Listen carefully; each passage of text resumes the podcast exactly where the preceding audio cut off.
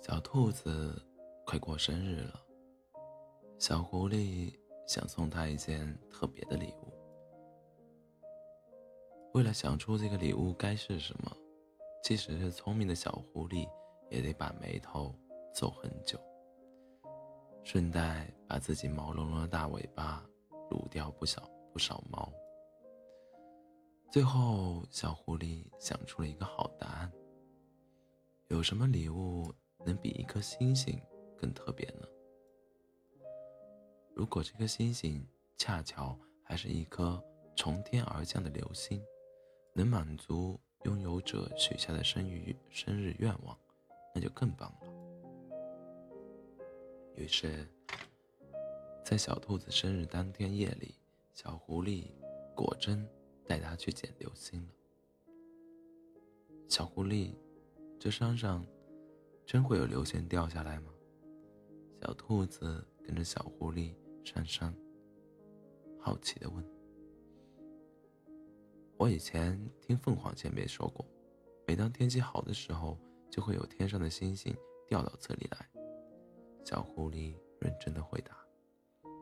我们一起耐心的等他来。小兔子点点头，一脸期待。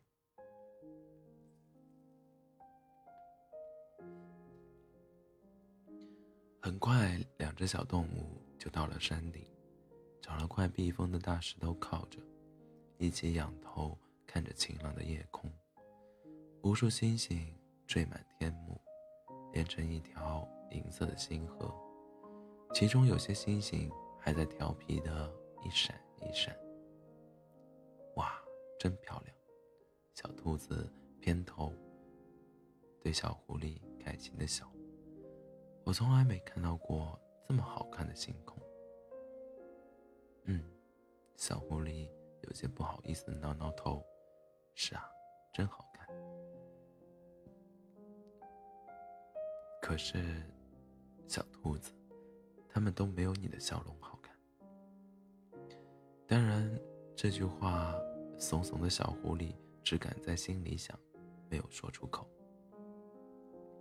之后，他们在山顶等了很久，可是一直都没有星星掉下来。夜越来越深，风也越来越冷，吹在身上很不好受。就在两只小动物开始动摇的时候，一颗星星拖着长长的光尾。从天上滑落下来，正好掉在了小狐狸和小兔子背靠背靠的那块大石头上面。小狐狸赶紧爬上了大石头，看见这是一颗圆滚滚、胖乎乎的小流星，浑身散发着漂亮的银黄色的光芒，本来该是很可爱、很漂亮的。不过此时，他正倒霉的卡在两道石缝之间，动弹不得。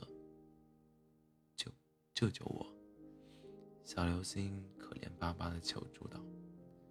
不知道是不是因为这颗流星太胖的原因，它在石缝间卡得死死的。小狐狸和小兔子不得不用尽力气，又拉又拽，费了好长时间才把它弄了出来。两只小动物兴奋地围着小星星左看右看，小星星却突然大哭了起来。原来这是一颗趁着木星者不注意，悄悄从天上偷溜下来的小星星。本来是想偷跑出来玩一夜，再赶在天亮之前溜回天上。可是他运气不好，偷跑下来时不小心撞在了大石头上，光滑的身上。被刻出一道明显的裂痕，小星星好害怕，害怕自己会就此裂成碎片，再不能回天上去，也见不到其他星星朋友了。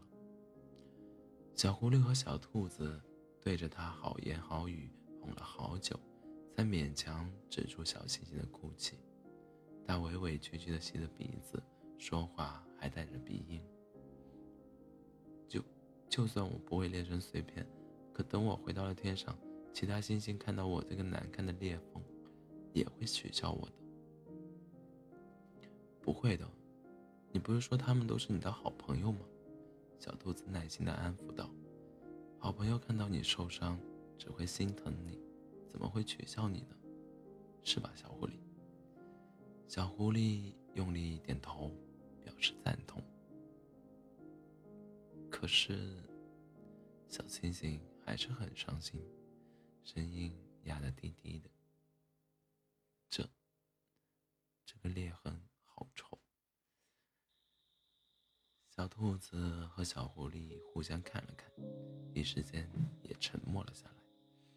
夜幕之下，只有冷风从山顶掠过的声音。过了一会儿，小兔子开口道：“小星星，你别难过，我有办法。即使从天上偷跑下来的星星。”你也是能帮人实现愿望的流星，对不对？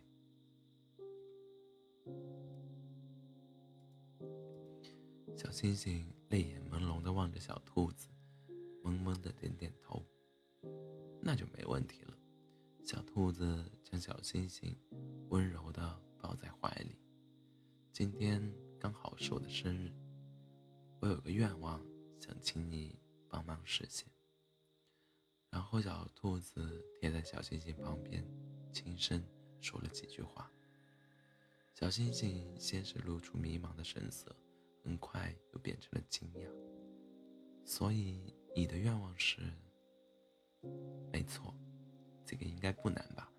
小兔子笑了，将小星星高高举起。我希望你身上的裂痕能消失，重新当一颗。快乐的小星星。等两只小动物目送小星星返回天上，夜晚已经几近结束。远处天与地的交界线上露出了晨曦之光。一夜未眠的小兔子困倦地打了个哈欠。抱歉，小兔子。小狐狸心里惭愧，白折腾这么久，我也没能送成你什么生日礼物。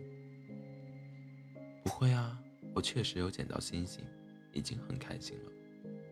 小兔子一点都不介意，而且你还陪了我看一夜这么好看的星空。小狐狸，谢谢你。可你本来是有别的生日愿望的吧？小狐狸不好意思地摸了摸鼻子，都没能靠流星实现。嗯，是有点可惜。小兔子。抖了抖长长的耳朵，不知为何，语气突然变成了可疑的吞吞吐吐。不过，我原来的愿望也不一定非要流星帮我实现的。嗯，小狐狸，其实你也可以帮我实现的。那是什么愿望？小狐狸也竖起一对尖耳朵，好奇地问道。你说，我一定帮你。那个，嗯，我的愿望是，小兔子的脸长得红红的，就跟它的眼睛一样红。我，我的愿望，我希望能永远和小兔、小狐狸在一起。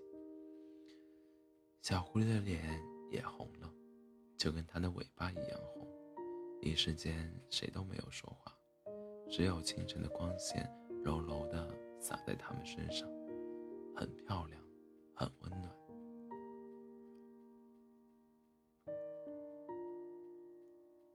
小兔子和小狐狸手牵手下山时，天已经完全亮了，但毕竟时间还早，山上并没有别的谁来。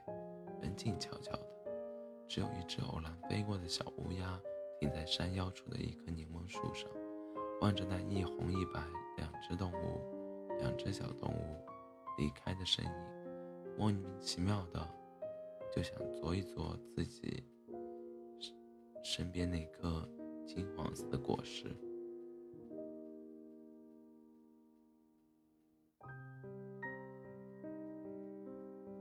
随后，安静的山间，安静的山间便传来了小乌鸦的哇哇乱叫。毕竟那个柠檬的味道真的很酸很酸。